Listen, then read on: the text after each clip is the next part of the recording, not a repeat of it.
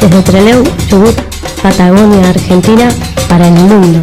Radio Sudaca, 105.3, FM Comunitaria.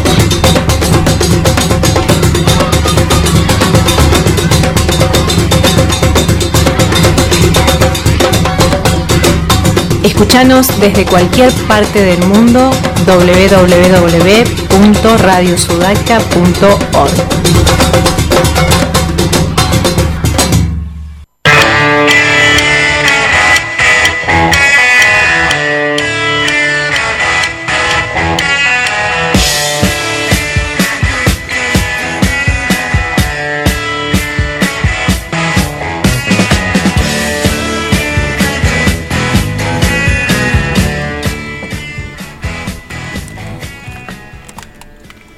buenas tardes, arrancamos hoy 28 de septiembre un nuevo programa de Buenos Presagios. Quien les habla, Pablo Pérez. ¿Qué tal? Acá a mi, a mi lado mi compañera Bárbara Barlamas. Bárbara Ingrid Barlamas.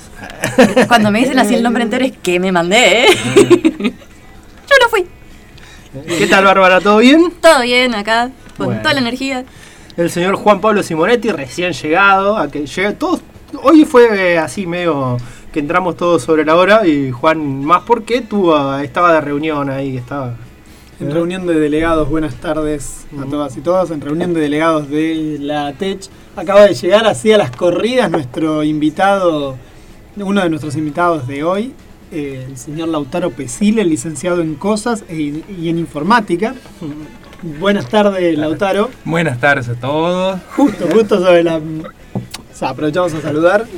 Paulín, ¿cómo estás? Bien, usted todo también. bien. Y saludamos a nuestra operadora, la señorita Brenda Aguerre. Y un saludo muy, muy, muy especial desde el programa para el Tano Paura. ¿sí? Desde acá toda la fuerza para el Tano. ¿sí? Así que un abrazo grande. Estamos todos, todos, todos muy pendientes de él y mandando toda la energía, toda la energía positiva de todo Sudaca, de todos los programas de Sudaca. ¿sí? Eh, recordamos hoy... eh, Vamos a tener un programa bastante, bastante entretenido. El señor Lautaro Pesile, mientras se acomoda, acá estamos haciendo todo unos enroque de sillas y todo en el amplio estudio de Radio Sudaca. Eh, ahí vamos, vamos acomodándonos. Y hoy vamos a hablar un poquito de- con Lautaro de cosas, como siempre, él nos habla. Vamos a hablar otro poco con Bárbara. Nos va con, ¿qué, ¿De qué nos vas a hablar, Bárbara? Eh, ¿qué, ¿Qué pasó en Corea del Norte? ¿Política internacional? No. eh, sobre un fantasmita que hay ahí en Corea del Norte. Así que, bueno, después charlaremos otro poco de buen provecho, Simonetti, un poco de It 2, porque completamos, vimos la película con Juan Pablo y ya nos pusimos los dos ahí y queremos charlar. Yo creo que. Sobre IT. A ver, dijiste IT, perdón, porque yo me estaba ahogando con so- el sobre, sobre It Sobre 2. It 2. Podremos terminar de ver las películas. Yo nunca leí el libro, pero quiero hablar Pero podés de, la, hablar de, de la, todo de lo la demás. pe- de la película en sí, de, de lo que es la película, que era la, la idea, y ver cómo se completaron estas dos películas. Eh, y después vamos a hacer algunas recomendaciones, un poco de todo en este programa. Vamos a escuchar un poco de música. Y también vamos a ver el cine, ¿qué pasó? ¿Qué pasó con el cine esta semana? ¿Cambió la cartelera por fin? Sí, cambió. Hoy pasé por enfrente así por esas Milagro. corridas y ahí vi la cartelera y hay dos películas nuevas. Sí. Hay una película infantil que es sobre el Yeti, Mi amigo abominable se llama. Mi sí. amigo abominable. Eh, sí, que, Que es de DreamWorks, Es ¿no? de DreamWorks. Las películas, yo, la verdad que las películas de DreamWorks siempre las respeto, están casi todas bien. Eh, DreamWorks hizo Cómo entrenar a mi dragón, que son tres hermosas películas, tres grandes películas.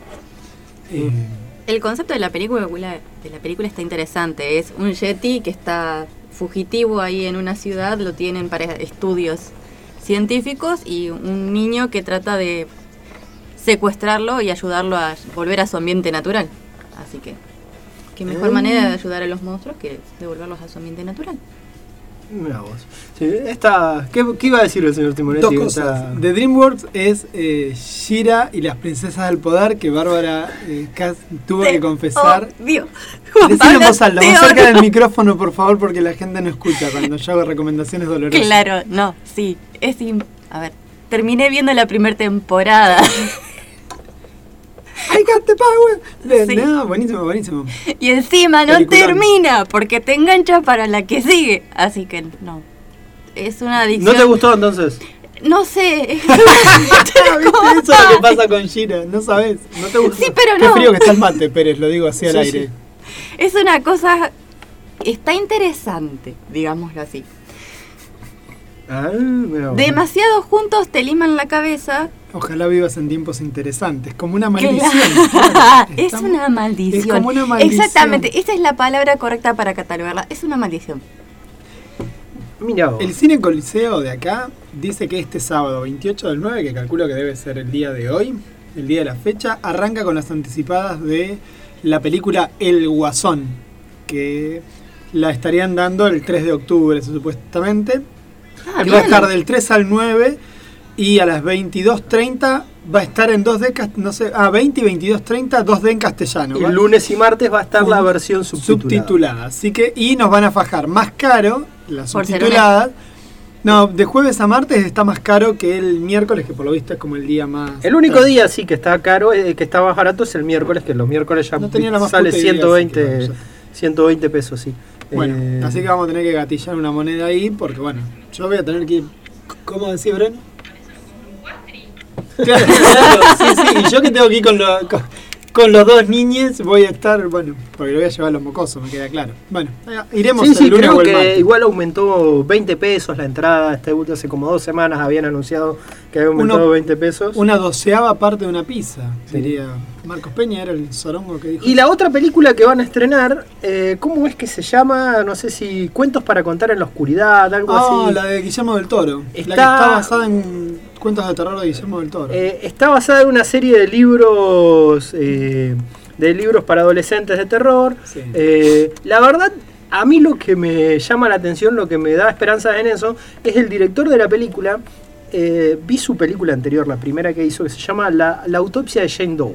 La- y cuando vi que este era, era este director, dije, cuando hablemos de brujas, voy a hablar de la autopsia de Jane Doe porque es un peliculón que está genial y que se adapta al, a, a ese- a esa temática. Historias de miedo para contar en la oscuridad, ¿sí? Así es, así se llama la película.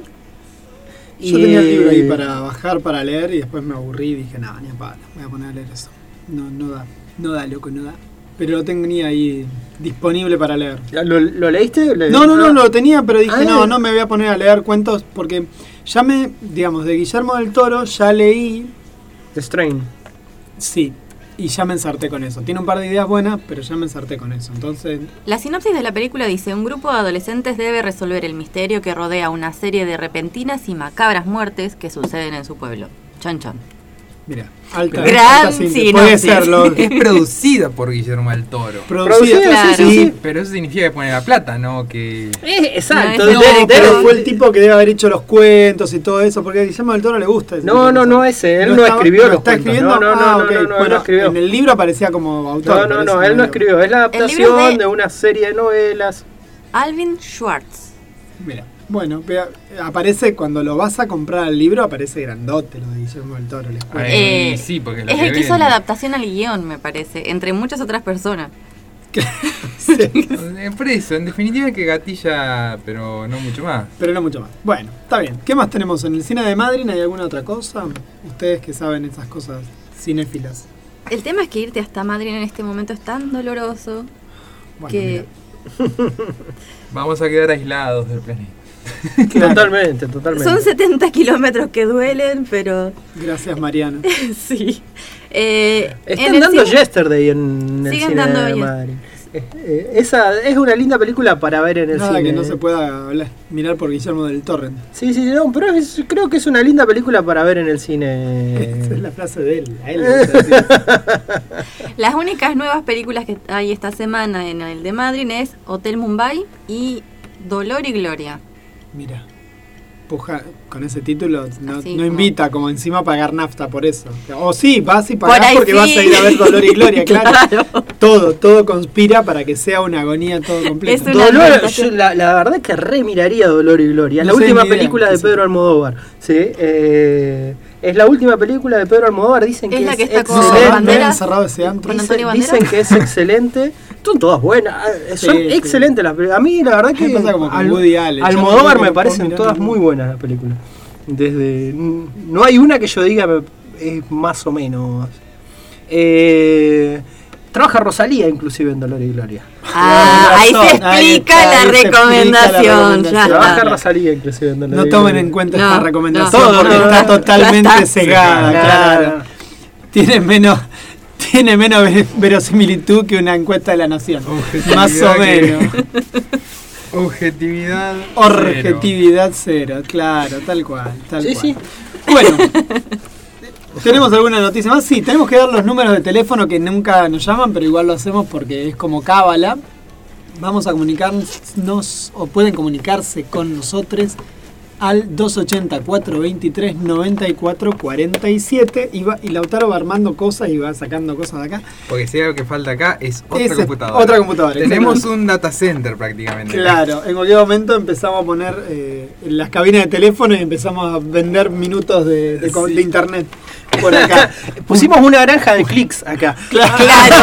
Ustedes van a escuchar el clic, clic, clic, clic. Un troll center dentro de una, poco. una, una granja de clics. troll center, podemos hacer alta plata, Reco- sacamos. recomiendo mucho, no sé si vieron alguna vez eh, Silicon Valley, la serie. mm, Hay una serie de HBO que se llama Silicon Valley, que es una sitcom que va mostrando a unos pibes de cómo, cómo van subiendo, cómo inventan una aplicación, esa aplicación es para comprimir datos, es todo muy técnico y está recopado como lo van mostrando, porque era justo la contraparte de The Big Bang Theory, cuando The Big Bang Theory estaba en, en la cima de la cosa, y Cuando viste nos que hicieron Big, creer que los Big, Big Bang Theory eran cooles. Big Bang Theory mostraba como eh, un estereotipo, eh, los peores estereotipos que, que podían hacerse de nerd hacía Big Bang Theory. Bueno, eh, agarran y eh, salió Silicon Valley en HBO que mostraba nerds de Silicon Valley. Tipos tecnológicos que de verdad eran tal cual, inventaban una aplicación, tenían mil dramas con el financiamiento, les pasaba de todo. Y en un momento, en un capítulo, contratan una granja de clics para que eh, alimenten su aplicación como que la bajan, porque tenían que agarrar y descargarlo. Y esos son granjas de clics que se hacen en Bangladesh, ponele, o en la India, que hay 50 personas ah, están hacinadas en una cosa donde están llenos de computadoras, bajando, dándole clics, pagos a determinadas cosas. Mariano, ¿tenés una solución a la crisis de Chubut rapidísima? Nos tenés a todos al pedo, un montón de gente al pedo con esto de que estamos tratando de salir del conflicto docente. Acá estaría buenísimo que ponga un microemprendimiento con eso. Digo, no necesita, no necesita mano esclava de la de A Asia ver, cuando ¿Para tenemos qué ir a. Bangladesh si nos tienen a todos Claro, nosotros? ¿por Bueno. qué no? Claro. Mauri, hecho, qué poco productivo. eh, el hecho es que no, Mauri de hecho ya lo usó. Si vos te fijás, hay un montón de publicaciones de Presidencia de la Nación, de esas en las que aparecen Caricias significativas. Bueno, así como aparecen las caricias significativas, hace un año, un año y pico también salió que si vos te ponías a revisar los clics que tenía eh, Presidencia de la Nación, aparecían un montón de clics de cosas hechas desde India, desde un, un montón de regiones asiáticas, nombres asiáticos, que aparecían que habían hecho me gusta o que habían hecho comentarios sobre publicaciones. Atentan con la mano de obra Que- nacional. co- co- Contratan gente en Bangladesh Sí, cuando sí. estamos nosotros acá. Exactamente, tenía miles y miles de me gusta, de me encanta, hechos desde afuera. Mira, ¿Eh? aparte pues, contratás mano de obra de gente que tenga alguna dificultad. Lo único que necesitas es un dedo o un codo que golpee un enter, digamos, o una nariz larga como la mía, que puede pegar así como picotazos. No, mira, no, no hay caso, ¿eh? no, no quieren hacernos trabajar, no quieren que el país produzca. Bueno, también se pueden comunicar a nosotros por las redes sociales de la radio, a pueden escucharnos por www.radiosudaca.org y además en las redes sociales de nuestro programa que son todas Facebook, Instagram y, mm, se me está, y Twitter, que es Buenos Presagios. Así que creo que nada más por ahora, ¿no? Vamos a un tema. Eh, ¿Qué sí, eh, por favor, don Simonetti, No tengo la idea porque no tengo el programa acá, presente el tema que usted ha elegido para esta ¿Qué tarde. mierda elegí? Ni me acuerdo. Elegí una. ¿qué- Un qué tema de suéter. Ah, pucha, ahora pienso en Amanece la Ruta. No, era. Él anda diciendo. Así que vamos a escuchar suéter.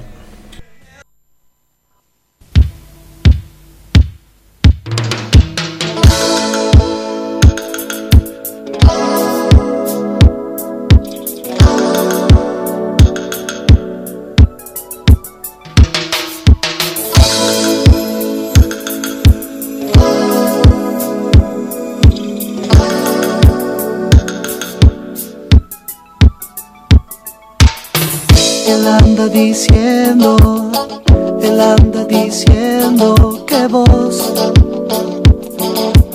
eras su alegría.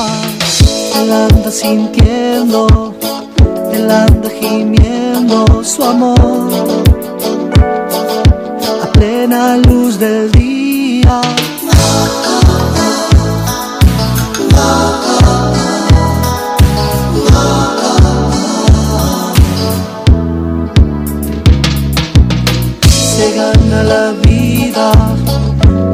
Cuenta los días sin fe. Siente que está solo, él anda diciendo, él anda diciendo que vos eras su alegría. Lo más extraño es que él ni siquiera te conoció y quizás esté a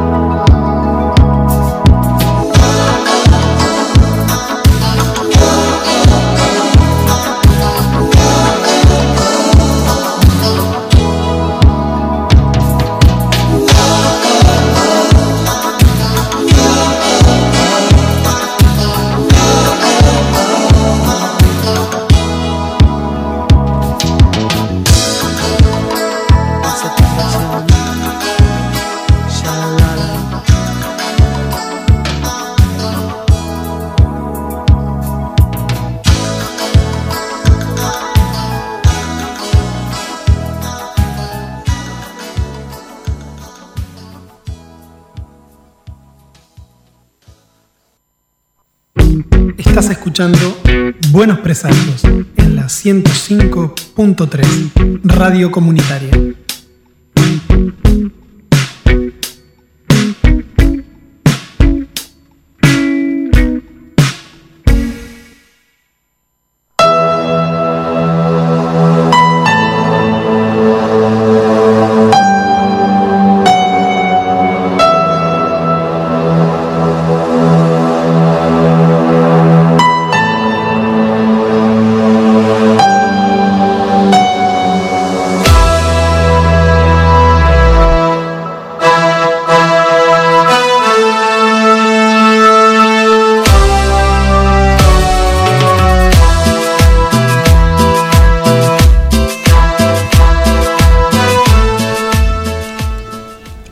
Arrancamos el segundo bloque de Buenos Presagios aquí en Trelew, eh, con una temperatura muy linda hoy el día. La verdad que nos ha acompañado. Llegó, Brenda llegó acaloradísima, no daba más, desesperada por prender el aire acá en la, en la radio. ¿sí? 20 grados hoy, 20 grados. o sea, nosotros ya estamos con todo abierto acá porque el estudio es un sauna Si Acá se eleva la potencia, Creo que bueno, quienes no hayan escuchado ya han escuchado muchas veces hablar de la temperatura del estudio en general. En invierno nos calefaccionamos bien y en verano la verdad que se zarpa. Eh, hoy recordamos a partir de las 18 horas va a estar nuestros amigues de Lujo Popular haciendo transmisión desde la Plaza Independencia donde se va a hacer Amor es Amor, una jornada por la visibilidad LGTBIQ, ¿sí? donde va a haber charlas, conferencias, proyecciones, artistas en escena, músicos, intervenciones plásticas, talleres para todas las edades. Toda la Plaza Independencia va a estar dispuesta para eso y va a haber una radio abierta, va a estar ahí transmitiendo en directo nuestros compañeros de Lujo Popular. ¿sí? Ahí estamos. Este lo hizo mi hija, que está ahí por lo visto. Ya hizo su propia intervención artística de Amor es Amor. Sí, empezó a las 10 de la mañana la feria y a partir de, de las 15 como que se cierra la plaza, empiezan a haber diferentes puestos y diferencias, diferentes conferencias, así que ahí ya pueden acercarse. eh, Amor es amor y bueno, la radio va a estar presente y nuestros compañeros ahí van a estar todos, Samantha, Mort, eh, Belén, Matías, Brenda seguramente va a estar también ahí o vas a estar desde acá, Bren. ¿Cómo va? Honestidad brutal, nuestra compañera en el día de hoy. Claro, porque alguien tiene que estar acá también, ¿no? Honestidad brutal presenta. Y después a partir de las 15 también tenemos transmisión deportiva, juega Independiente el handball, que viene siguiéndolo, quienes lo hayan visto, hemos salido, ha salido la bandera de Sudaca en diferentes medios de la zona ahí con Independiente que, que ha mostrado que ha mostrado la bandera de Radio Sudaca que está ahí el señor Ricardo Araneda, eh, Araneda no, eh, Héctor Fabián Araneda, Héctor ¿sí? Fabián. Héctor Fabián que está siguiendo a Independiente eh, en Neuquén, que está jugando el handball en estos días. Bueno, y ahora se viene el super bloque del señor Lautaro Pesile, que nos va acá a charlar un poco. Ya me interesó el tema, hoy él tiró un- una puntita ahí en el, en el Face, ya nos fue adelantando de qué vamos a hablar. Eh, y no sé si ya querés entrar en tema directamente, Lautaro. Vamos a charlar un poco de monstruos, pero no monstruos cualquiera. No, no monstruos cualquiera. Este, hoy vamos a hablar de los monstruos, los monstruos, monstruos grandes, monstruos grandes. Que pisan fuerte. Los monstruos grandes que pisan fuerte, exactamente. Mucho antes de que León Gieco este, Inmortalizara la frase, este, los japoneses eh, eh, se les ocurrió que este, podían llegar a podían llegar a hacer un- una vida de eso. podían llegar a ganarse el pan este, haciendo películas de, de- de monstruos enormes. Sí, básicamente este, lo que se conoce como género Kaiju Eiga, eh, que en japonés es este, Bicho grande que pesa cine fuerte. de monstruos, cine de monstruos. Este, con Eiga siendo cine y Kaiju siendo monstruo. En realidad, para ser más específico, monstruo raro, pero ya es como un este, como una, exag- este, una redundancia. Eh, la historia básicamente del género, de cómo se llegó a Godzilla, es que les gustó. ¿Vieron King Kong? Vieron este otra película que es de 1950, que es la, la bestia de. ¿Cómo es? eh? Yo lo tengo en inglés. The Beast from este, 20,000 Fathoms. Una cosa así, de una Es una película, los una 50 película tipo de. no, no, no, no, es no, de un, Ah. es de un dinosaurio Ah. también que está en el Ártico y que una bomba nuclear lo descongela.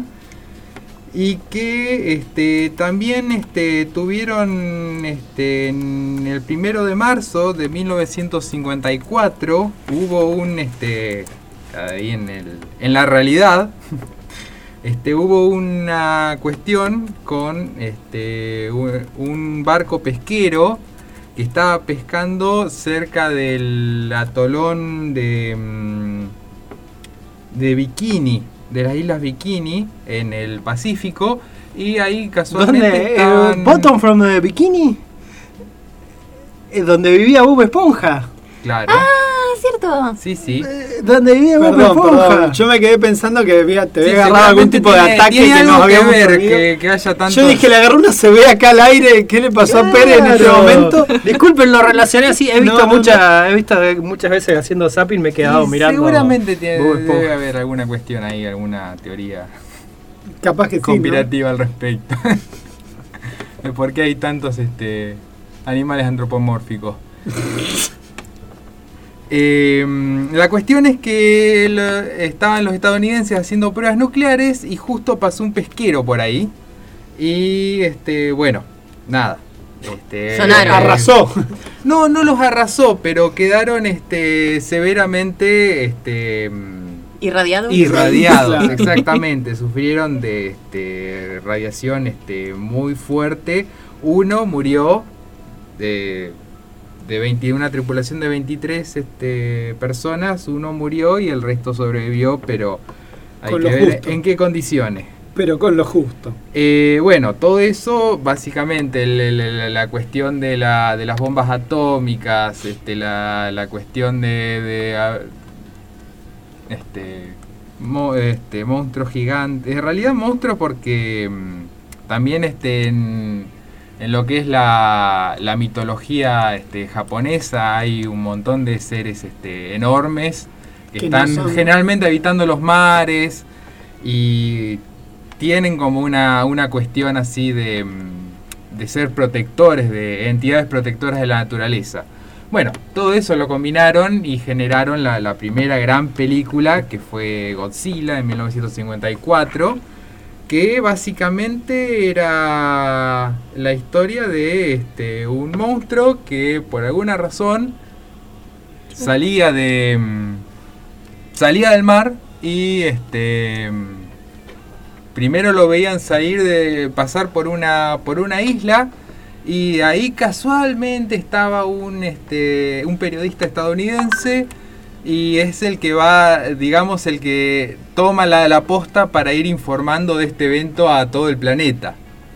Em, pero bueno se establece más o menos todas las este todas las características que van a tener las sucesivas películas de Godzilla. Esto es, aparece el monstruo, eh, hay un periodo en donde el monstruo hace desmanes por ahí, pisa cosas, este, rompe todo y la gente se pregunta, bueno, ¿y ahora qué hacemos?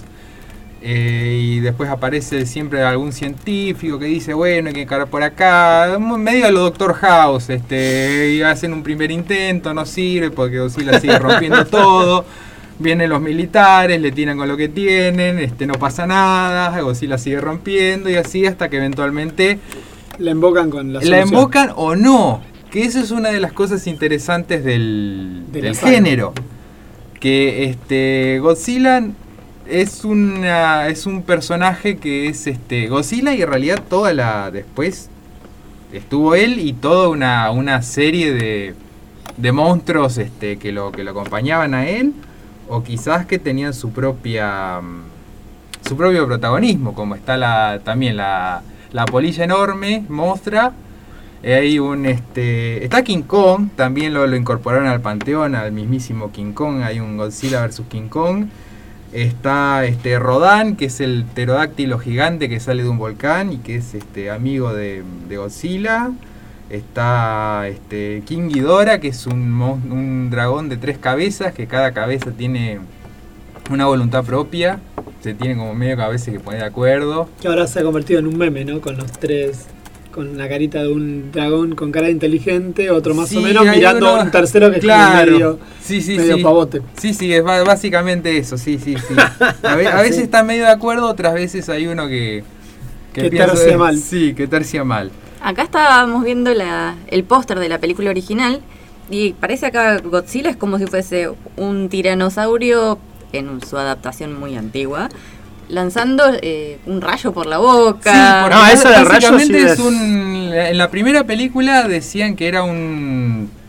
Un, eh, un monstruo este, irradiado, este, generado por la radiación. En otras películas este, es un monstruo que es- estaba como dormido y las acciones del ser humano, esto es bombas atómicas, guerras, este, polución, lo despiertan.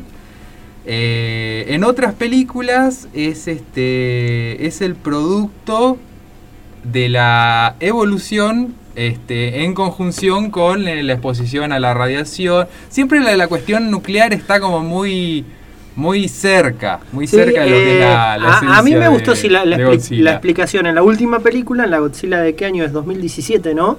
Eh, que son como una especie de anticuerpos de la, del, Del planeta. ser humano, del- del planeta, del planeta. del planeta, sí. Está muy ¿Qué buena. qué? Como una especie de anticuerpos del planeta. El planeta sale cuando hay que restablecer un balance. Salen los kaiju, que son estos dioses, que son estos monstruos gigantes. que No sé si es monstruos la palabra, pero salen Sí, para restablecer un orden. Seres extremadamente grandes y que tienen, muchos tienen poderes, este, por eso, por sus capacidades nucleares, este, tienen este, determinados poderes este, o habilidades que bueno, varían con el autor, por, eso también, este, Godzilla es como un personaje medio maleable que a veces, eh, dependiendo de la película, está para atacar la humanidad, otras veces este, simplemente es un bicho que no lo dejan dormir en paz y entonces viene y rompe no entra, todo. No entra en Otras veces- contradicción con lo que dice él, ¿no? Claro. Un anticuerpo de la Tierra podría tranquilamente eliminar a la humanidad como elemento. Sí, porque en realidad en la mayoría de las películas de Godzilla es como esa veneración de el monstruo que tienen los japoneses.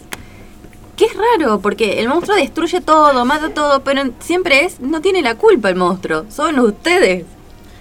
Claro, hay otras que también pelea por la humanidad, es como una entidad también protectora, si bien es este, destructiva en su, su accionar, este, es protectora del planeta. Entonces aparecen este, como cuando está este, Godzilla del espacio.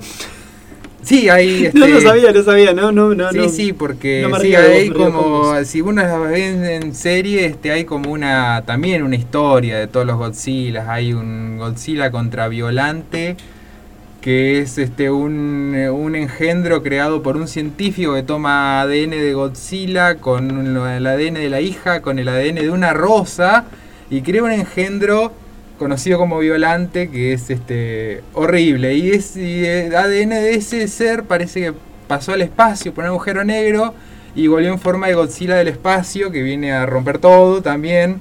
Y entonces Godzilla de acá lo, lo tiene que poner en su lugar. Y por eso, eh, protege al planeta contra el Godzilla del espacio. Eh, otras veces Godzilla acá se, se, se desmadra todo y entonces el ser humano crea Mecha Godzilla. Que es un Mecha go- Godzilla. Sí, Esa Mecha- debe estar buena. Hay eh, Godzilla versus ¿Viste Mecha todo eso, Godzilla. Lautaro, por el amor de- Godzilla Mecha Godzilla 2. Sí, Sí. sí. Va, la gente acá tenía que ver la cabecita cuando me contestó con una sonrisa casi mordiéndose el lóbulo de la oreja de sí. Sí, sí, sí, sí, sí. Gratas horas de tu vida puestas ahí, ¿no? Claro.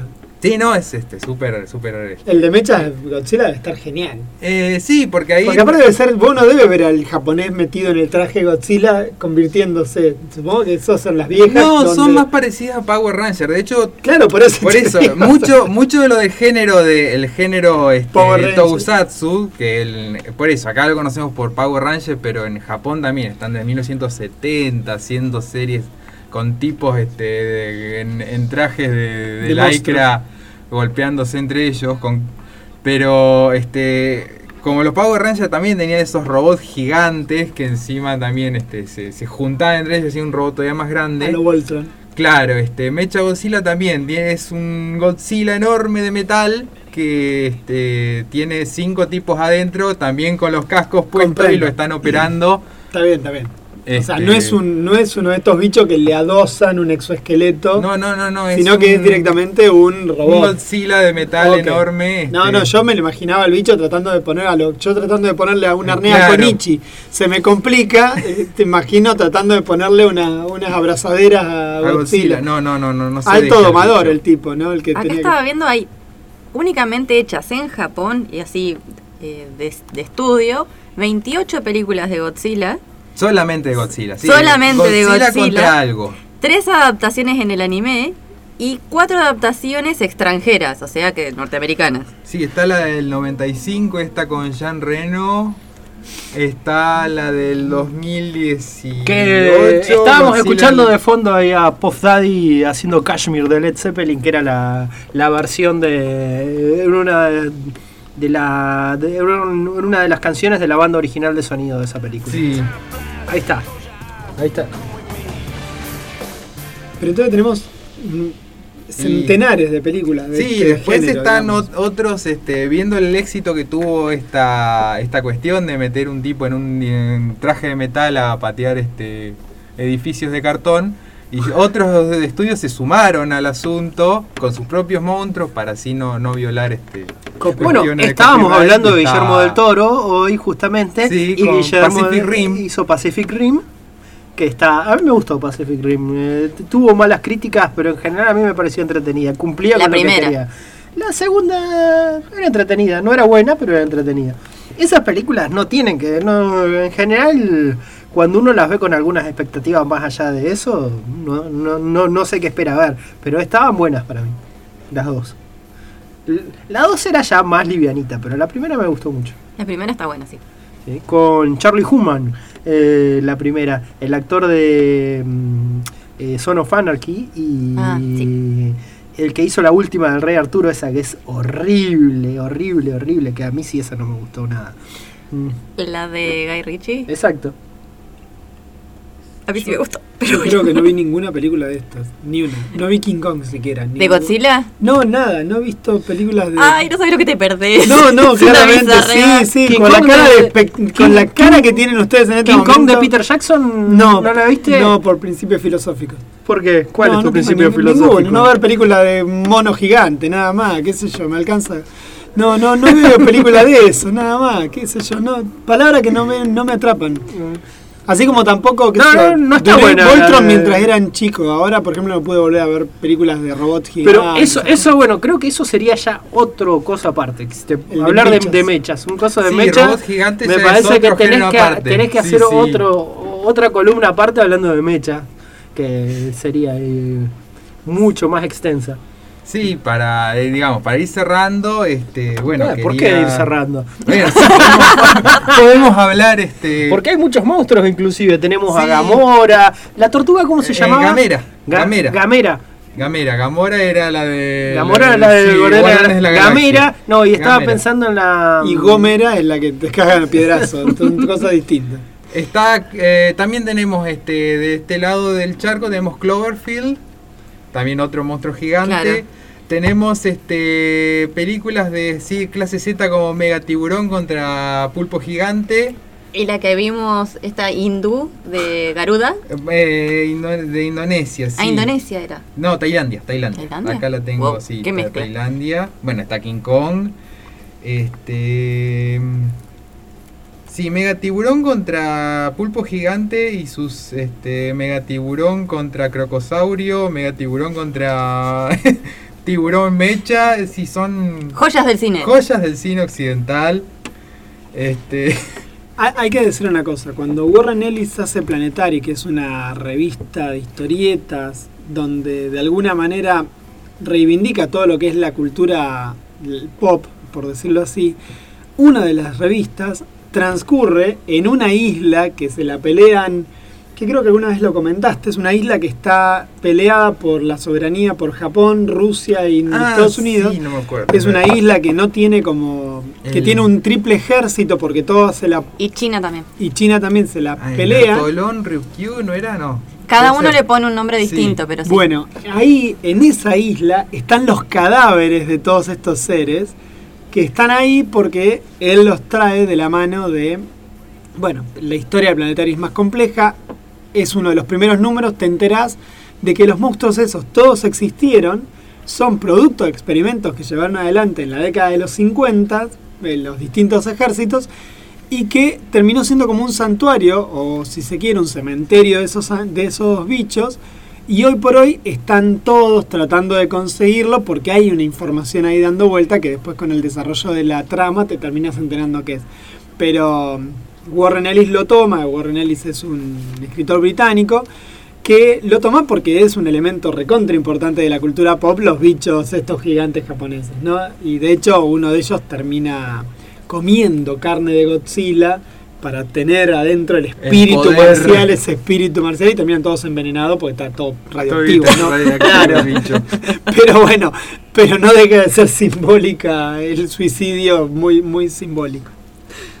Sí, yo quería recomendar para ver, hace poco vi este la mm, hay una una Godzilla que se llama Shin Godzilla del año 95, si no me equivoco, justo cerré acá.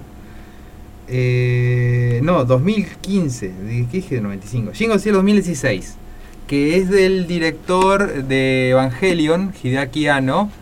Es este una versión que a mí me, gustó bastante, es muy entretenida.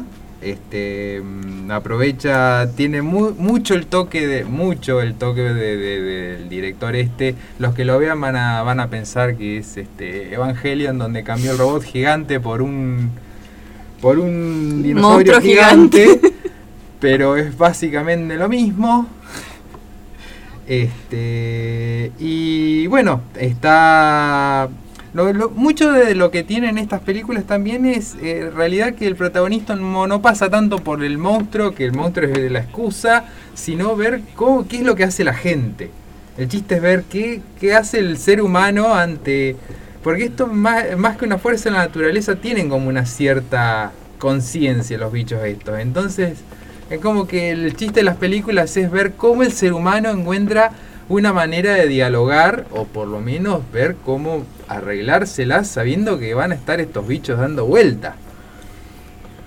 Si se los puede, se puede convivir, si se los puede apropiar de alguna, controlar de alguna manera, si no se puede, pero bueno, el desarrollo de cada película es ver cómo se llega, cómo el ser humano llega a eso.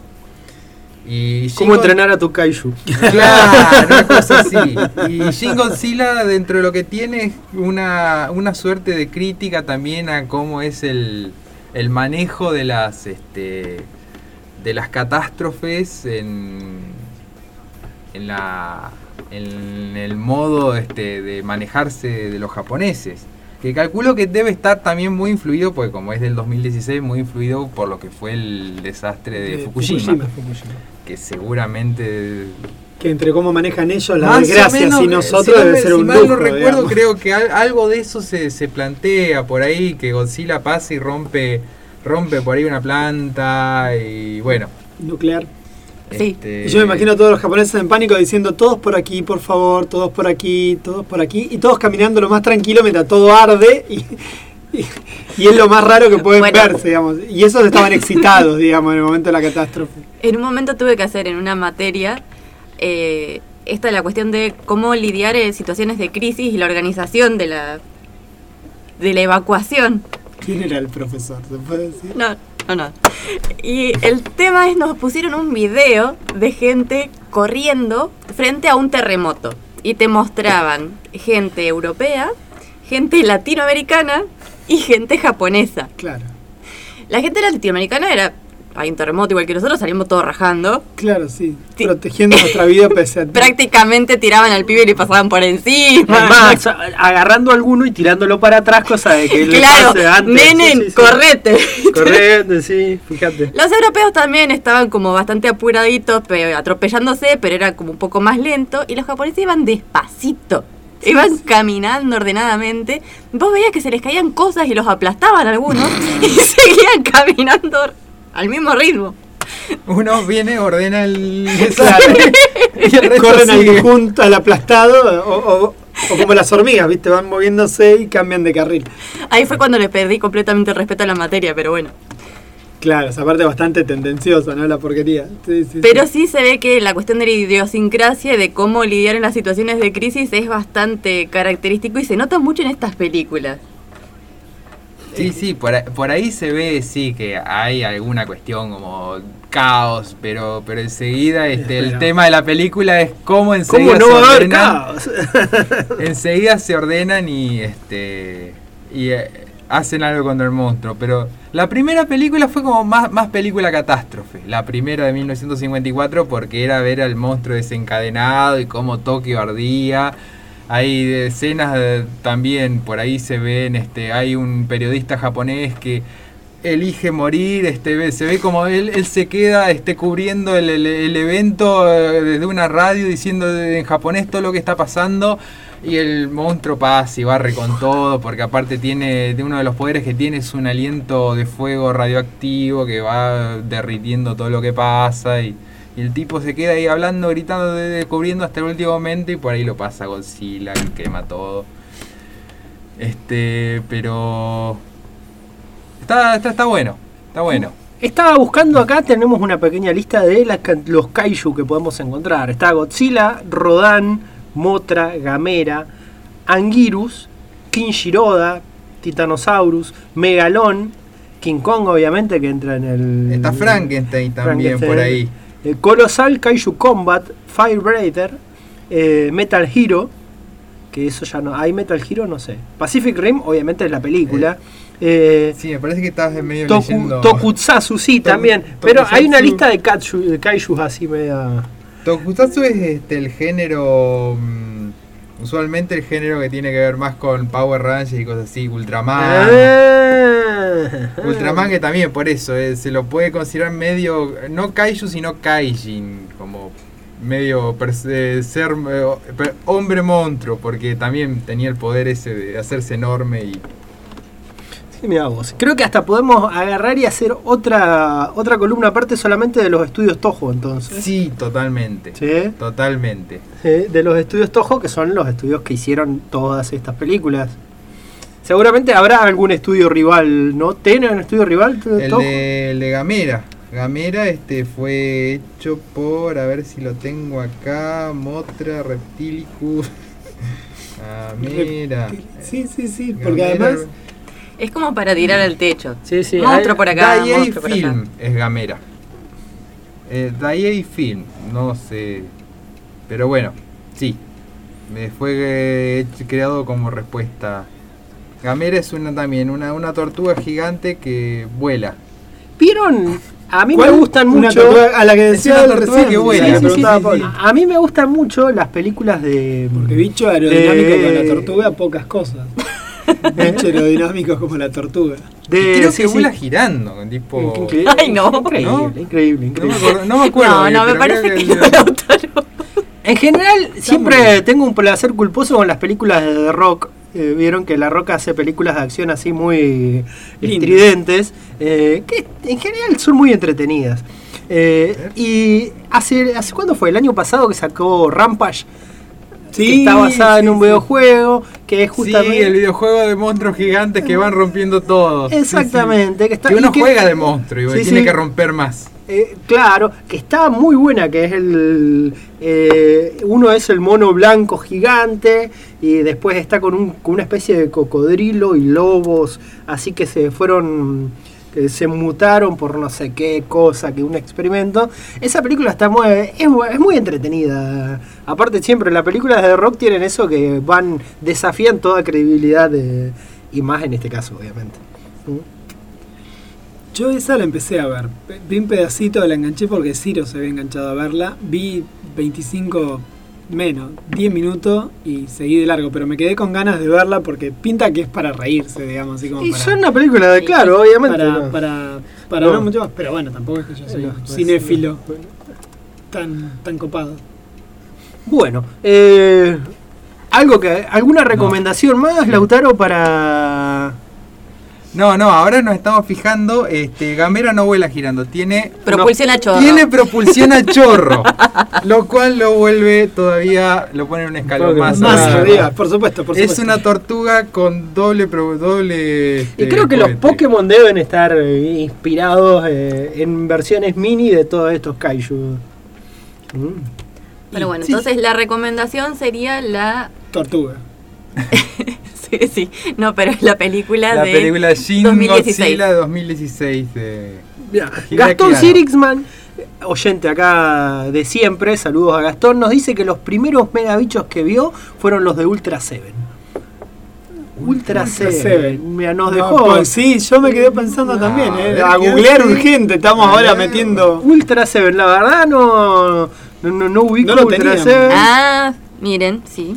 A ver. Pero es del Seven. 67. Es una Sí. serie. A lo Ultraman. De Tokusatsu. Claro. como, claro, sí. como los Ultraman. Sí, Mirá vos, sí, de hecho parece bueno, que- invitemos a Gastón a charlar también. Creo que es de la misma franquicia que Ultraman, Ultra Seven. A ver. Y debe Pareciera ser. que sí. Entendemos que sí. Ahí nos faltó un poco de década del 70 con esto, ¿eh? Nos está de desasnando. serie Ah, claro, pues entra dentro de la serie de Ultraman. O sea, dentro del universo Ultraman está este Ultra Seven, que es la tercera, digamos, tercera temporada. Mira, Bueno, como siempre, Gastón nos tiró tirando, data. tirando data ahí eh, desde el otro lado. Ya va a tener que venir Gastón próximamente, así que que, que- que busque algo ahí para. y tenemos Pero que venir a charlar de Penny Dreadful. Claro, él. este, es una cita tenemos- pendiente. Claro. Ya estamos, eh, ya estamos casi con Ya llegamos. Ya llegamos, faltan cinco capítulos, cinco capítulos.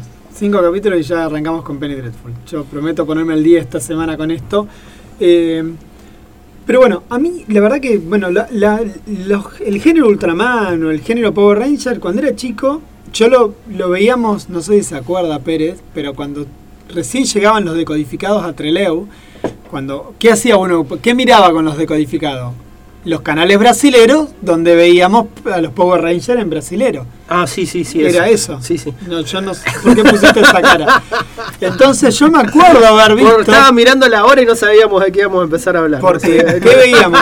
La primera vez que aparecieron los Power Rangers acá fueron estos programas en brasilero, que era todo un desafío también, porque uno aprendió portugués mirando mirando a los Power Rangers Eh, brasileros. no, El- claro, no, tenemos una diferencia generacional ahí. No, pero lo- claro, acá con lo No, vimos- no, yo ¿Ya no- lo nunca vi. Nu- nunca no, nunca usaste el codificado No, para nada, para ver eso.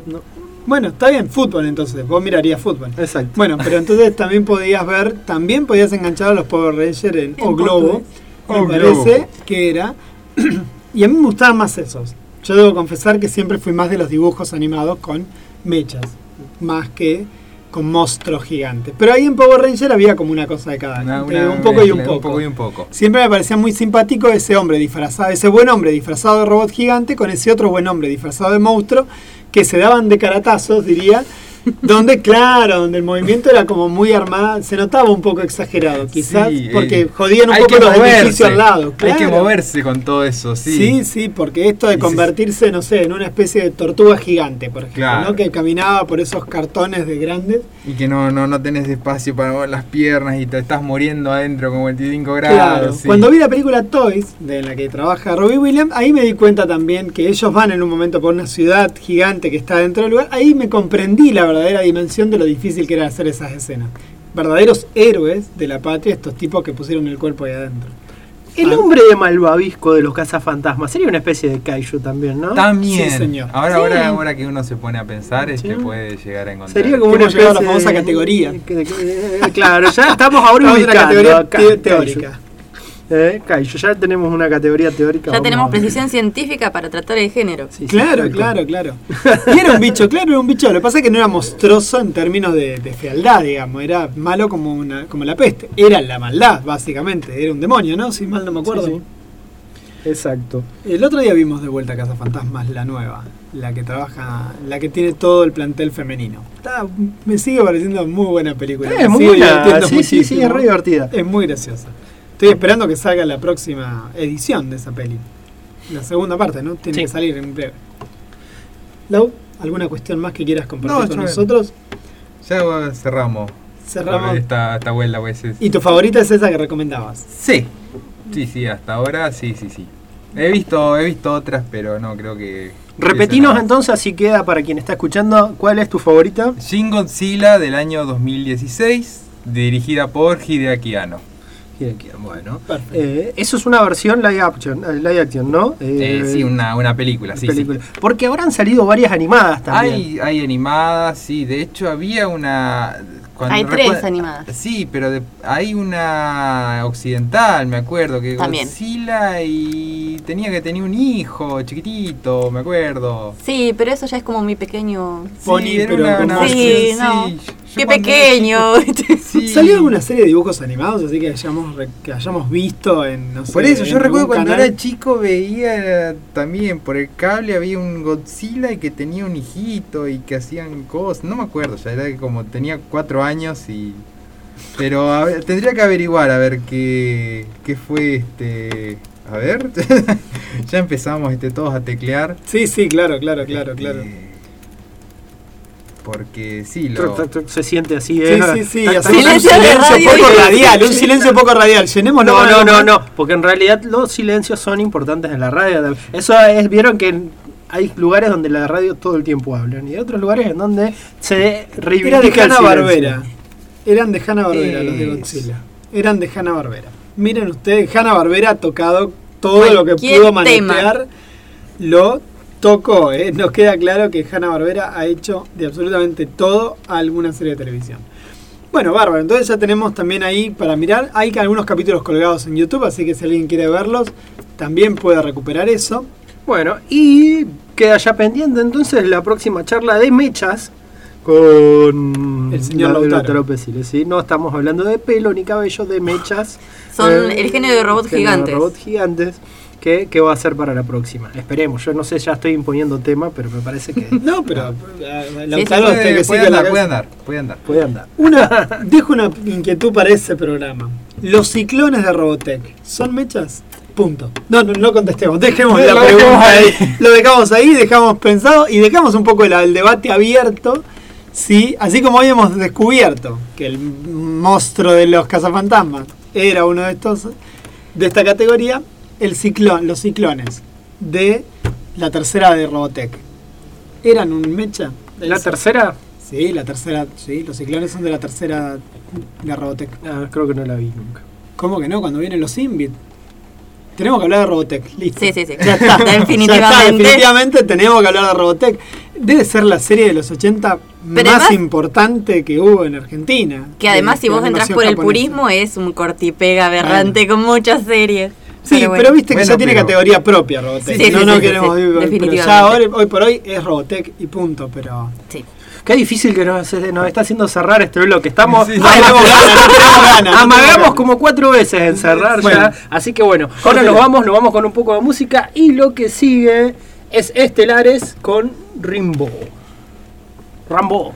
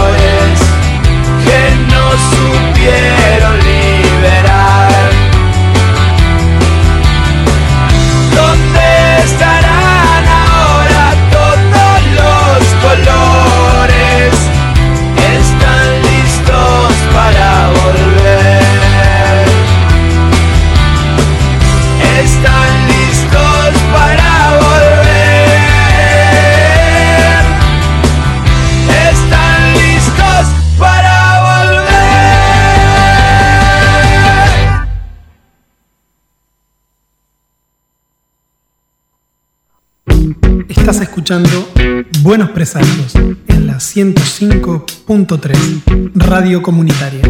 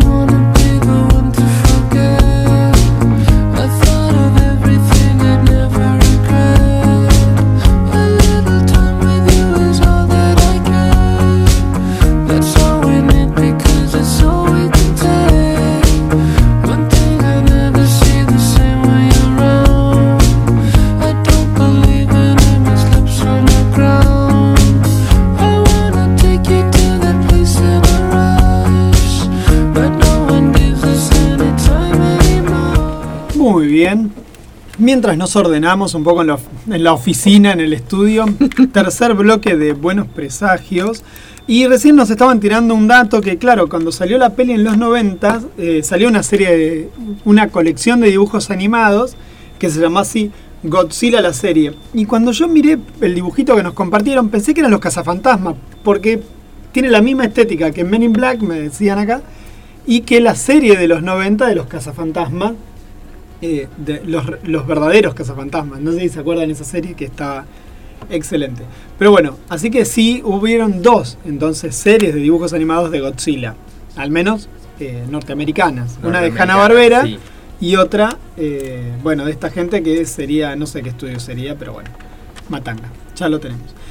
En este, en este bloque vamos a charlar un ratito, si mal no me acuerdo, eh, Date 2, de la segunda parte de esta película que hizo, ah, dirigió Andy, Andy Muschietti y que no tengo mucho más datos que ese porque sé que es de Independiente por una escena de la peli. Andy Muschietti, Muschietti. y produjo, la produjo su hermana Bárbara Muschietti. ¿sí? Eh, De la peli habla vos, sí. sí, soy el que sabe, yo la fui a ver nada más. No, yo también la fui a ver, no sé si sé mucho, pero. Eh, eh, Te tu cable. el- la película viene a completar la segunda. Es la segunda parte de la, de la adaptación que hicieron de la novela Homónima. homónima del señor Stephen King. La primera salió en el año 2017, fue una de las primeras películas que comentamos acá en su momento, cuando recién salió. Y ahora vamos a, vamos a cerrar, no puedo creer, vamos a cerrar un tema acá después de dos años en, en el programa. Vamos a llegar a la conclusión de algo. La primera película yo recuerdo que me había gustado mucho, fue una adaptación muy interesante en la que mostraban cosas a lo que era eh, el cine en ese momento y muchas adaptaciones, la película se había jugado en hacer una película de adolescentes, de un coming, coming of age, como dicen, eh, donde empieza eh, la pubertad de los chicos y a mostrar cosas, temas jodidos, como son los del libro, pero no había edulcorado nada. ¿sí? Ahora estamos en el cierre, en la segunda parte, y a mí la película en sí, en sí, tengo que decir la verdad, no me gustó como película. Como película no me gustó, me pareció una película eh, que a- recontra abusó de los efectos de... No de los efectos especiales, es decir, bueno, no es algo que a mí en particular me interesen los efectos especiales en una película, pero sino de, de lo que son los efectos típicos de las películas de terror. Los sustos ya muy, muy armados, de cosas que fueron generándose durante toda la película que ya eran escenas repetitivas.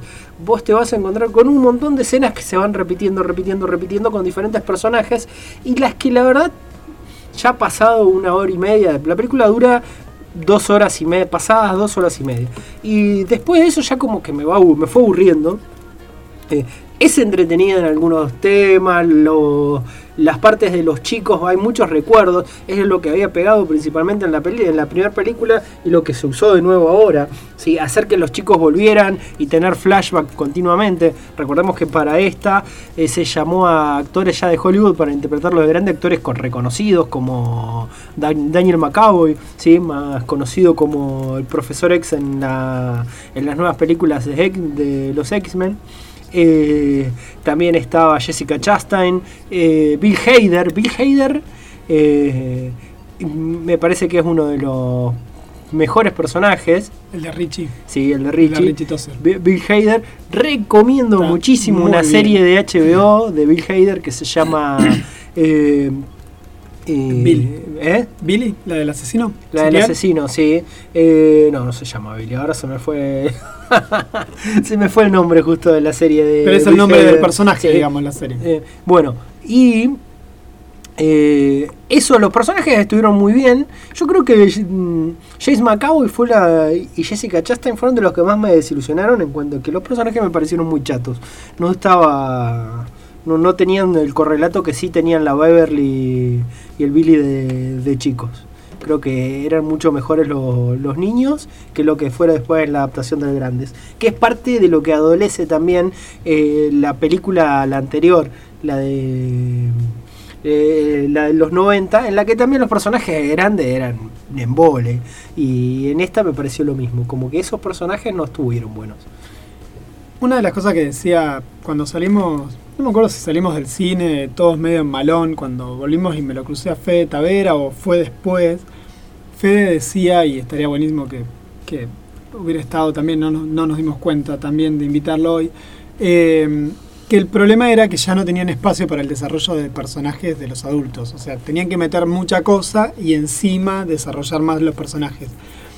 A mí me pasa con esta peli que, bueno, como peli de terror, yo no miro pelis de terror, entonces mm, me dan, me, suenan todas parecidas, digamos, las pelis de terror o son gore, digamos, son de sangre que vuela para todos lados, o te asustan cada tanto con cierta asiduidad, como esto que vos decís. A mí en general el cine de terror no me gusta, no miro cine de terror. Fui a ver esta peli porque es It, nada más que por eso. Igual ayer, ayer Bárbara nos, nos preguntaba, no, antes de ayer, ¿cuándo fue? El jueves. Antes de ayer. Lo estábamos charlando. nos- Barry se llama la serie. Barry, sí. Eh, nos, pregu- nos, nos preguntaba eh, qué onda, porque no, a ella tampoco le gustan mucho las películas de terror, si para verla y No, así. no, no soy adepta al género. Y yo le decía, para mí no es una película de terror. Es una película de aventuras, es una película en la que principalmente es una aventura de película de aventuras con toques sobrenaturales, pero no la veía tan de terror como otras películas. Porque no viste, es porque sí, sí, tiene cosas de terror. Va, qué sé yo, a mí sí, el susto te asusta, te da susto eh, en cómo funciona. No sé si es una buena peli de terror, lo, que pasa es que no es una buena peli de terror. En general Stephen King no escribe buenas historias de terror. Eso es el primer mito que hay que decir. En general, Stephen King, eh, lo que te asusta de Stephen King no, no es lo que vas a ir a ver en una película como, no sé, La Monja, El Exorcista, ese tipo de cosas. Stephen King no escribe así, por lo tanto las películas de Stephen King, cuando las llevan a hacer películas, son unas películas bastante de mierda en términos de terror. Porque lo que asusta en, en la obra de Stephen King es lo monstruoso del ser humano, no la situación monstruosa. Siempre está la polémica de que a Stephen King no le gusta el resplandor. Eh, No, a Stephen King no le gusta. el no le gusta el resplandor. La el película de la, Resplandor. no, La la- la película de película de Stanley Kubrick, que es una muy buena película de terror, pero a Stephen King no le gusta porque le cambiaron mucho para su parecer de lo que era Vos el sabés que es una peli que no he visto. Nunca ¿Eh? vi la película Ah. del Resplandor. El Resplandor es un libro que es precioso. Y... Pero no te da miedo. Cementerio de Animales no da miedo. No, casi, y yo las leí de chico y te cagás un rato en las patas cuando las leí de chico porque sí, bueno, qué sé yo, te parece un fantasma, un vampiro, qué sé yo. Pero después cuando las mirás de grande, no te dan miedo, no, no. Qué sé yo, yo he leído novelas de terror que te dan miedo cuando sos grande. A mí me acuerdo que el principio de Salem Slot me había dado miedo. El... ¿La serie de televisión no, o el no, libro? no, la película. Ah, bueno, por eso. Sí, sí. Cuando Salem Slot el- tiene algunas cosas sí, interesantes. Salem Slot del principio de la película fue una cosa que me había, de chico me había causado mucha impresión. La Salem Slot que vimos de chico eh, es, la que aparece el famoso vampiro tipo Nosferatu. Exacto. Que es la. Ay, Dios, te duelen los ojos. Es otra peli hecha para la televisión. La de Salem Slot. Que, en real- que acá en Argentina se conoció como La Hora del Vampiro, la primera edición Y de después estaba la otra, como es Apocalipsis, de Stand. De Stan. Tampoco te da miedo. De Stand, que es una que es una versión así para televisión muy rara. Podemos hacer eso, otra parte de hacer adaptaciones para televisión de King. Ah, Iba sacando temas en el aire. Eh, Está bien, porque hoy. Mal no nos viene que se nos. La después- pobreza. alguien, alguien que anote. Anótalo, alguien que anótalo, anote, por anótalo, Dios. por favor. No, pobreza no, al contrario, nos van saliendo temas por todos lados, esa es la cosa. Eh, Eh, a ver, volviendo un poco para la peli de, de It, porque The Stand es otra cosa. Eh, Stephen King en algún momento se da cuenta que está escribiendo un libro que quiso escribir cuando tenía 20 años, que es La Torre Oscura. Y entonces, gran parte de lo que va a construir literariamente durante toda su vida es la Torre Oscura. Entonces, hay que pensar también a It como una parte más de la obra, de la gran obra de King que fue La Torre Oscura. Digo que fue porque ya la terminó hace tiempo y ya no hace rato que no escribe nada sobre la Torre Oscura. Y ahora se fue a una rama que es el policial. Stephen King últimamente está escribiendo mucho policial, en realidad. Muchas de las cosas que, que escribe están vinculadas a la temática policial. Eh, pero lo que a mí me pasó con la película de It es que me resultó esta adaptación una buena adaptación de, del libro en general. Digo, tiene un montón de cosas que no son como el libro, hay un montón de cosas que no se parecen en nada a la novela, hay un montón de cosas que omite, personajes que trata muy veladamente, pero me sigue pareciendo una buena Ah, sí, adaptación bueno, del pero- libro. Sí. Me sigue pareciendo una buena adaptación del libro.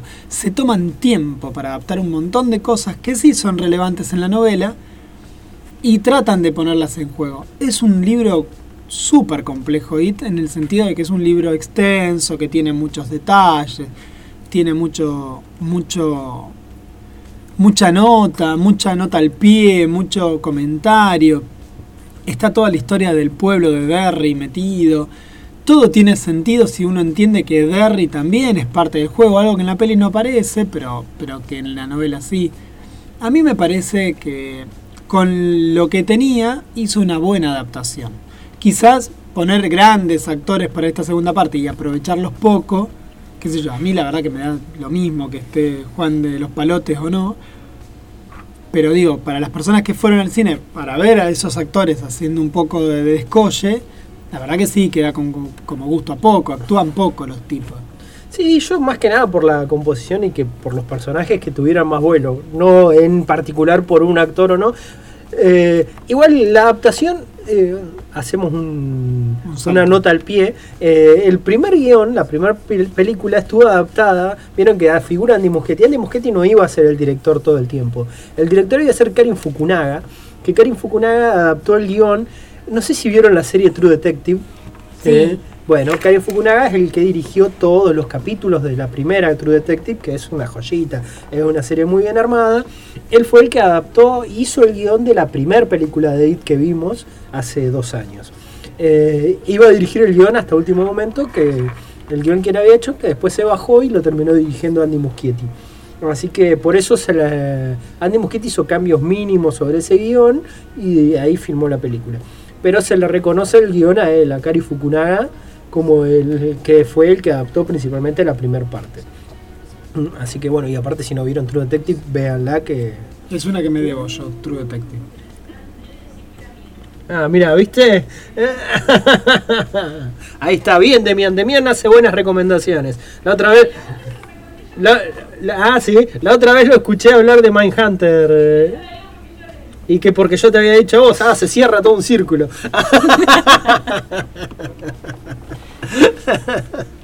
Lo, lo que tiene de bueno la, la adaptación de IT, o al menos esta adaptación de IT, más allá de las salvedades, es lo que sí me parece interesante, que es que rescata mucho la idiosincrasia del libro en sí mismo, en, en cuestiones que hacen a, eh, a, lo que es vivir en un pueblo chico, digamos. Que en definitiva, eso es lo que este King está contando. ¿No? Digamos, cómo, cómo los pueblos pequeños o los pueblos donde, donde ah, todos se conocen con todos, las aberraciones, los crímenes, lo- las porquerías, de alguna manera se tapa entre todos. Por eso desaparece Derry en esta segunda parte. Ah, eh, porque en definitiva, de alguna manera, porque en IT, en esta cosa, en este eso, ponen en juego es exactamente esa idea. Que, que, que en esas comunidades lo terriblemente jodido es la propia sociedad esa. Eso es lo que tiene de interesante. Y eso está re bien hecho en la peli. Más allá de todos los detalles. Hay un montón de personajes que van apareciendo así. El dueño de la farmacia, su hija, eh, la viejita que va a la casa Beverly.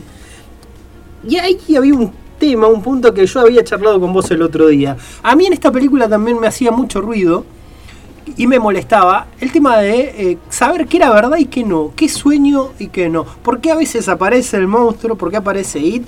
Y en determinados casos puede hacer daño o puede matar, y en determinados casos es un sueño. Siempre puede matar. No, no, nunca es Y un en, sueño. y en determinados casos son No- imaginaciones No, nomás nunca de es un sueño y nunca es imaginación. Eso es lo que te tiene que dar claro todo el tiempo. Nunca es un sueño, nunca es una imaginación, O sea siempre es el monstruo. Tranquilamente los podría haber matado por separado a todos y no los quiso hacer.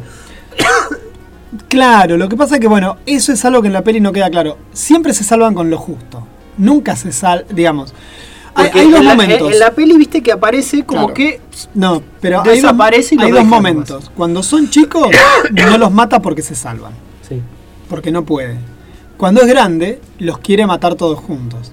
Entonces los asusta. Porque era. Porque la idea es esa, justamente. eh, recuperando un poco la novela de vuelta, mirándola un poquito más para, para venir acá. Claro, yo no me acordaba, por ejemplo, durante todo el tiempo, y es una escena que aparece en la peli, eh, el monstruo, It, termina escribiendo en las paredes para que cada vez que sacan una foto del lugar de un crimen, ellos se sientan invitados, que vengan, que aparezcan. Porque él los quiere limpiar a todos juntos después. Eso tampoco queda tan claro en la película. Esta idea de que los. que ahora la venganza la quiere él. Él ahora los quiere matar en sus, en sus términos. Y no mm, como cuando eran chicos que los mata para comer, para, para matarlos, porque se los cruzaron enfrente. Ahora los busca, ahora los quiere, los quiere a todos juntos, cagados en las patas, asustados como cuando eran chicos, para pelear en ese terreno que es el terreno en donde él se mueve.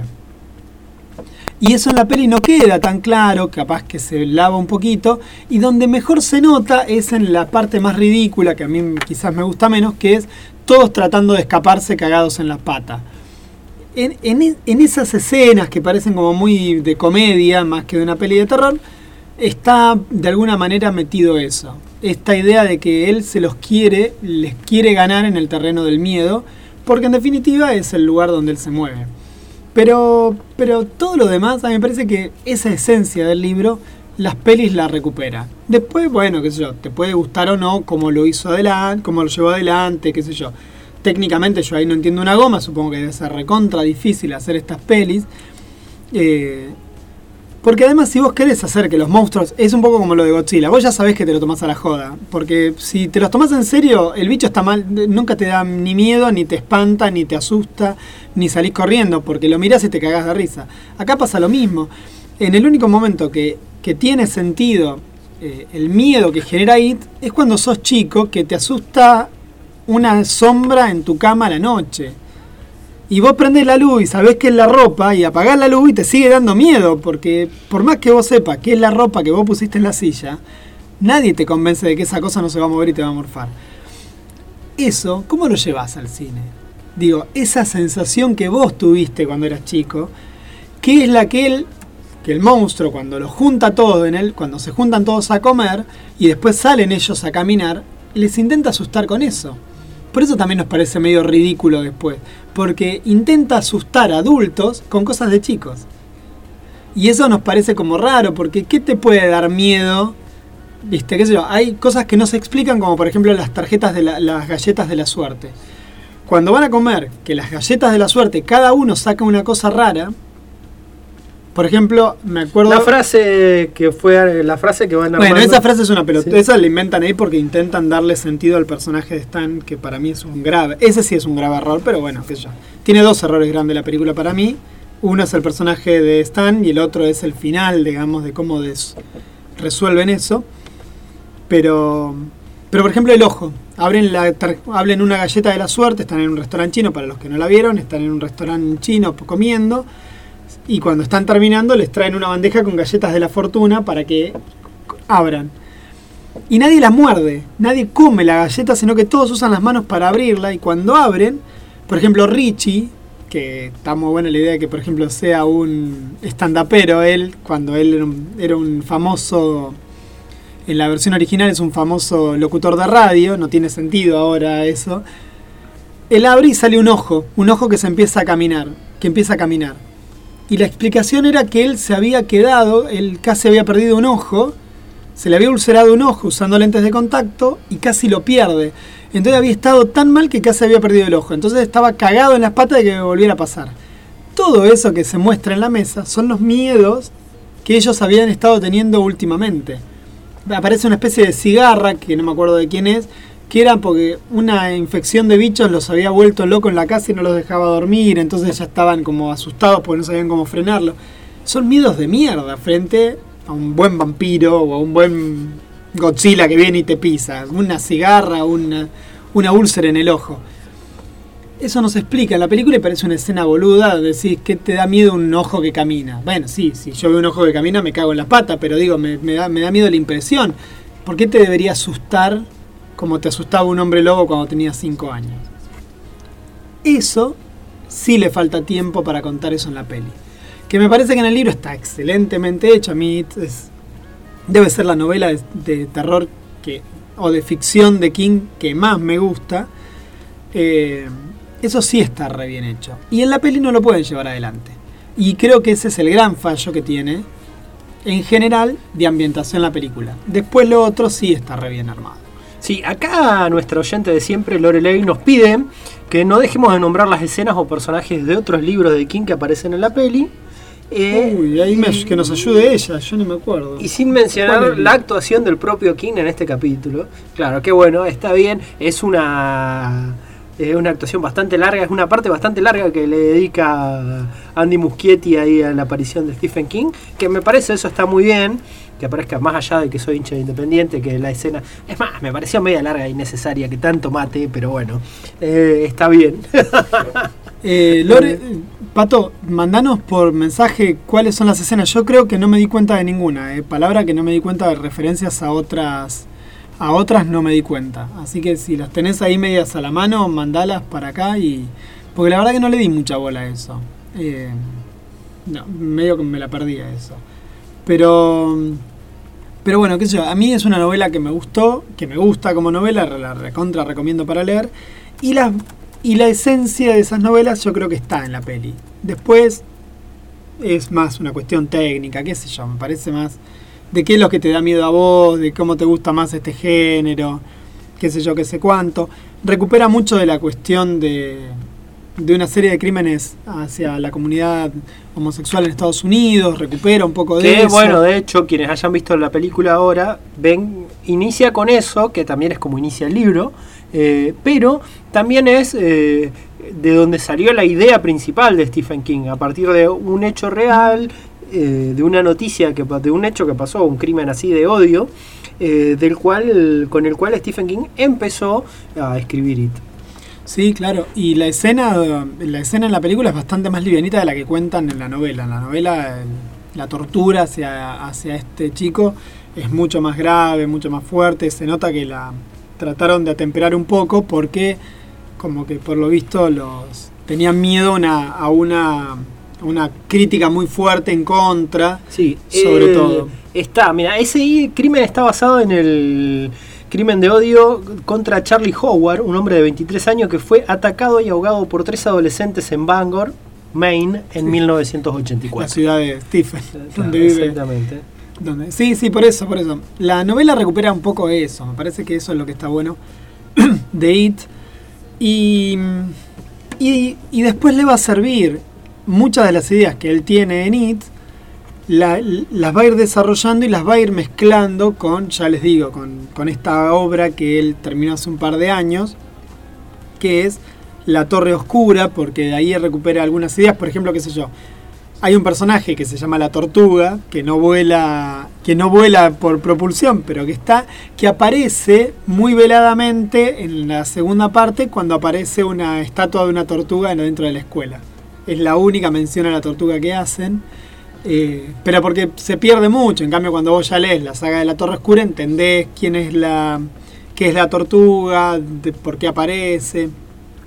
Inclusive, de alguna manera te explican quién es It en, en La Torre Oscura, en el último de los libros de La Torre Oscura. Supuestamente te explican quién es este ser payasesco o burlonesco que eh, se alimenta del miedo de los seres vivos. Así que bueno, qué sé yo, me parece que está bueno como complemento ir leyendo de a poquito La Torre Oscura, es medio infumable en algún momento, pero, eh, pero es una obra que es crucial en la, en la, en la obra de King, hablando, re- valga la redundancia. Bueno, vamos a ir un poco de música después de esta charla de- sobre It 2. Eh, en referencia entonces, bueno, entonces en total la película a Juan le gustó, le parece que estaba bien. A mí no me gustó Con tanto. eso que te digo, ¿no? Con a mí no me gustó tanto como película, es entretenida, pero como que se repite mucho. Pero no deja de ser algo entretenido para mirar ahí. Eh, vamos con un poco de música. Lo que se viene son los Red Hot Chili Peppers y Love Roll Coaster.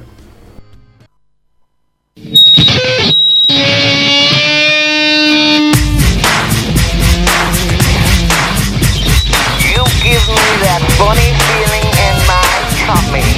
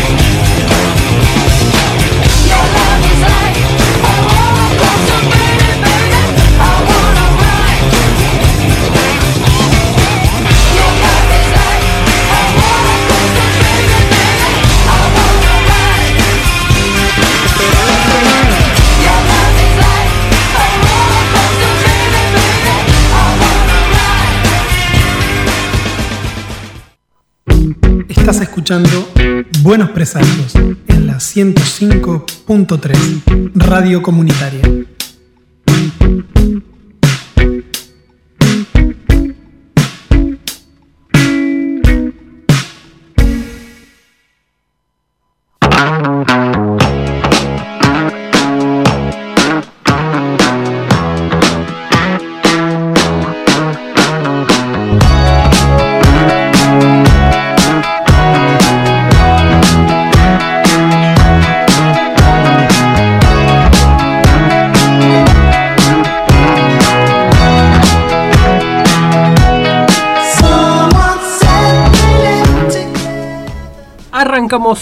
Bloque de Buenos Presagios, siendo las 14.50. Así que bueno, igual vamos reviendo tiempo. Tenemos todavía. ¿A qué hora empieza? ¿A, a- ¿Eh?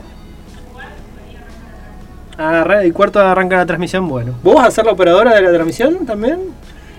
Ah, están ahí. Ah. Bueno, A ahí confirmar. A, a confirmar, a confirmar. Eh, ahora Bárbara trajo un tema para hablar. Vamos a hablar sobre un hotel en Corea del Norte. Un hotel fantasma en Corea del Norte, Bárbara. Sí, para todos aquellos que quieran ir a hacer turismo a Corea del Norte, que como se imaginarán así es un, una- Lleno de- un de destino muy popular. All inclusive por todos lados. Ay, sí, sí. Además, si, uno, si lo pensamos, un eh, destino turístico realmente un poco complicado.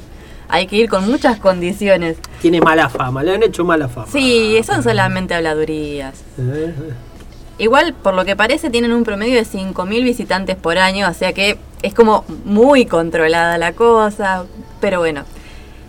Últimamente salieron en los diarios, y por eso vino el tema, sobre eh, la mención del Hotel Rungyong en Corea del Norte. Y le dicen la historia del Hotel Fantasma.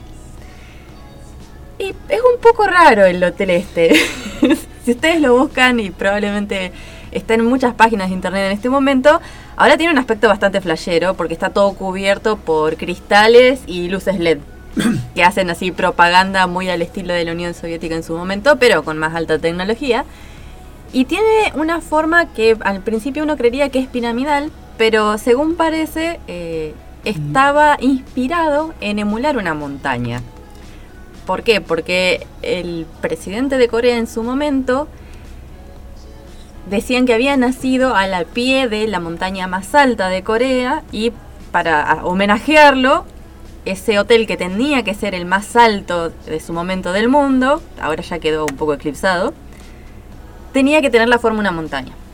Las malas lenguas dicen que en realidad por la cuestión financiera eh, no podían darse el lujo de hacer una infraestructura en metal, que es lo que se suele hacer con ese tipo de edificios, entonces está hecho todo de concreto, entonces tiene que tener una base muy grande para poder seguir poniéndole concreto arriba. ¿Sabes qué? Debe, pero debe pedir por favor la parte de abajo. Pero aparte lo Sí, que sí, debe sí. haber costado, la guita que debe haber costado. Esa es la otra cosa.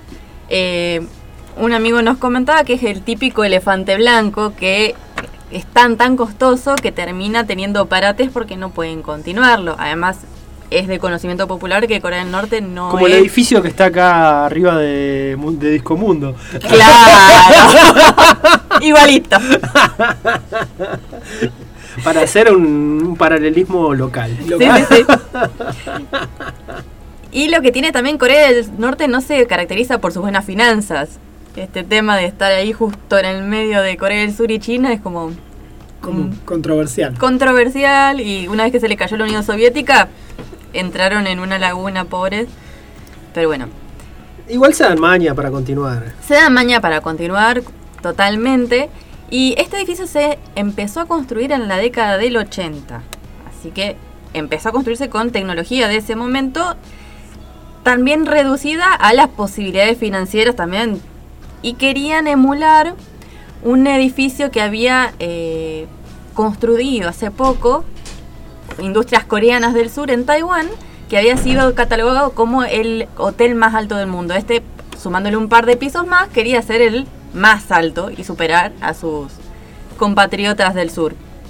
El tema es que en su momento no llegó, no, no pudieron continuar la obra y quedó durante mucho tiempo parado con una grúa en la cima que se fue oxidando y era sumamente deprimente y está justo en el centro. Entonces es como una figura de un fracaso permanente. Ahora unos años lo que hicieron fue contratar a una empresa de telecomunicaciones egipcias para embelleces- embellecer la ciudad. Y lo que hizo esta empresa, al menos visualmente, lo cubrió todo con vidrios Al edificio. al edificio. No sirve para nada de momento pareciera, pero está todo cubierto de vidrios. Y este año lo que hicieron fue en la cima y a la mitad ponerle luces LED y hacer eh, eh, propaganda oficial, eventualmente en las fechas patrióticas o aniversarios. No está todo el tiempo prendido porque consume mucha electricidad. Pero Eh, bueno. Está bien, está bien. Por, Pero- por eso subsiste, porque saben ahorrar los core- Sí, sí, coreanos sí, del sí. norte. Pero bueno, piensen que en este momento también en su cima está eh, como el- una de las más importantes antenas de red de 3G de Corea del Norte, que es lo que tienen hasta el momento. De Así que- 3G. De 3G. Pensemos que Corea del Sur en este momento ya está por entrar en el 5G. Sí, debe estar por que- el sí, mínimo 5. Pero bueno, eh, se calcula más o menos que el costo de instalarle todos estos paneles de vidrio y una estructura de metal recubriéndolo para que no sea ese armatoste ahí en el medio de la ciudad son de 180 millones de dólares.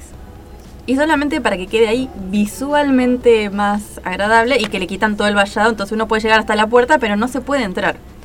Hay un par de fotos circulando de gente que logró vis- visitarlo por dentro y es un gran vacío y que incluso solamente tiene un ascensor de, de construcción porque al momento si uno quisiera adaptarlo para hacerlo un hotel con habitaciones eh, habría que hacerle todo un cableado externo nuevo porque las formas de conexión y de calefacción que había en la tecnología de los 80 no es la misma que se usa hoy en día.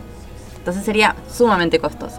Así que de momento está ahí visualmente más bonito, alegrando cada tanto con sus... Un gran tótem ahí en el medio. Un de- gran tótem homenaje, es como si fuese un gran obelisco mucho más grande que ta- ta- cada tanto te pasa publicidad oficial. A mí me parece que es un excelente guardián de, de villano de James Bond. Totalmente. Totalmente. Es un búnker, porque es todo de concreto. Es enorme. Está vacío oficialmente. Eh, no, es, es- es un. es un- da, da, da para película de James Bond. Sí, sí. Yo primero me imaginaba de algo, de algún hotel fantasma aposta. Después que entendí que, que era metafóricamente, que era Metafóricamente fantasma. fantasma. Claro, Es tengo un un problema con las metáforas. realmente. Ah, Yo me imaginaba que era como la casa que está ahí al lado de la pizzería de Belgrano, de, de Pellegrini y San Martín, algo así. Cuando hablaba. Claro, yo también me quedé pensando, esperando ese momento, hasta que me di cuenta también de que, claro, que lo que era, lo que era así era la tremenda cantidad.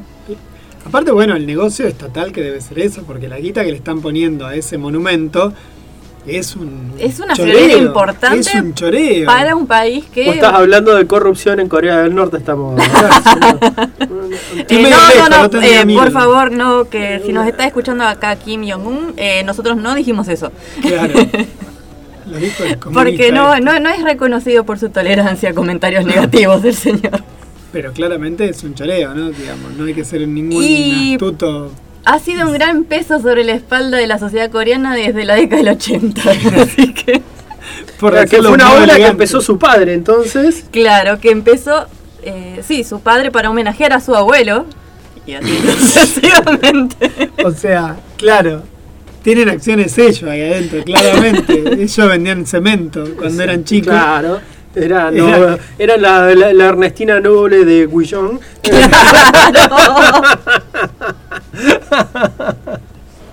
Estaban ahí en el Olavarría de allá de. El equivalente a Olavarría, No, el, el equivalente de- del equivalente a Olavarría y de Corea del Norte. Bueno, entonces esta fue la historia de el Hotel Fantasma de Corea del Norte. Pero, ¿sí? perdón, quería, vos contenías un dato más de, respecto de los subtes en Corea del Norte. Yo Ah, eso sí, quiero sí. que más allá que no tiene que ver con esto directamente, Cuando estábamos habla de la construcción, de Sí, sí. cómo laburan la construcción. Cuando estábamos justo buscando a ver si había algo fantasmagórico en esto, Claro. eh, la persona que nos pasó el dato, eh, Pablo, saludos desde acá si nos estás escuchando, eh, nos decía que en realidad sí lo que tiene todo un trasfondo mero digo, conspiranoico es toda la red de subterráneos que hay en Corea del Norte y que no todas son de acceso para todo el público. parece que cuanto más profunda es la red del subterráneo, eh, Más más social. exclusiva es.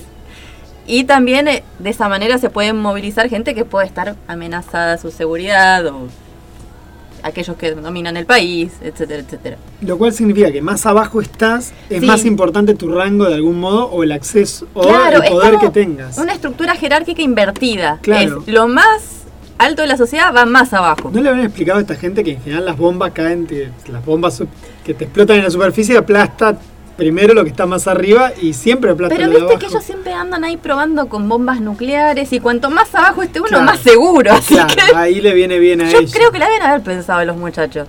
Está bien, está bien. Lautaro, vos hiciste alguna seña cuando dije esto. ¿Tenés algo más para comentar? ¿Algo para, algo para Eh, aportar? no, me, acordaba de que también, este, no, en cuanto a la- las redes subterráneos, sí, también está, que de hecho sí aparece en una película de James Bond, Espectro, el, las redes subterráneas de eh, Londres.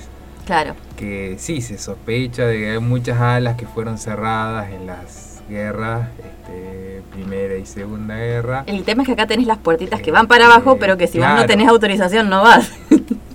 Y bueno, sí, obviamente. Es un poquito más duro. Claro. Es un poquito más duro. Yo creo que vos tampoco, aunque vayas acá al subte en Buenos Aires, tampoco vas a poder meterte por cualquier lado. No, claro. Sí, este, son todas. Pero ninguno de nosotros cree que haya otra línea de subterráneo por debajo. Si esta gata va. Gata No anda, sé, digamos. está, está la ciudad de las luces, que uno- la manzana de las luces, que uno puede recorrer los Sí. túneles por ahí también. ¿eh? Eh, Ese es otro, otro tema aparte. Bueno, eh, vamos a cerrar acá, eh, vamos a poner un poco de música, muy interesante la charla sobre el Hotel Fantasma en Corea y la verdad que deja más interrogantes que otra cosa, hay que ver qué... qué- Igual, ¿no les da ganas de ir de turista puede- a Corea del Norte? No. Yo, yo sí, yo iría a ver qué onda. Eh, así que, bueno, lo que se viene ahora es Fan People y Masticar.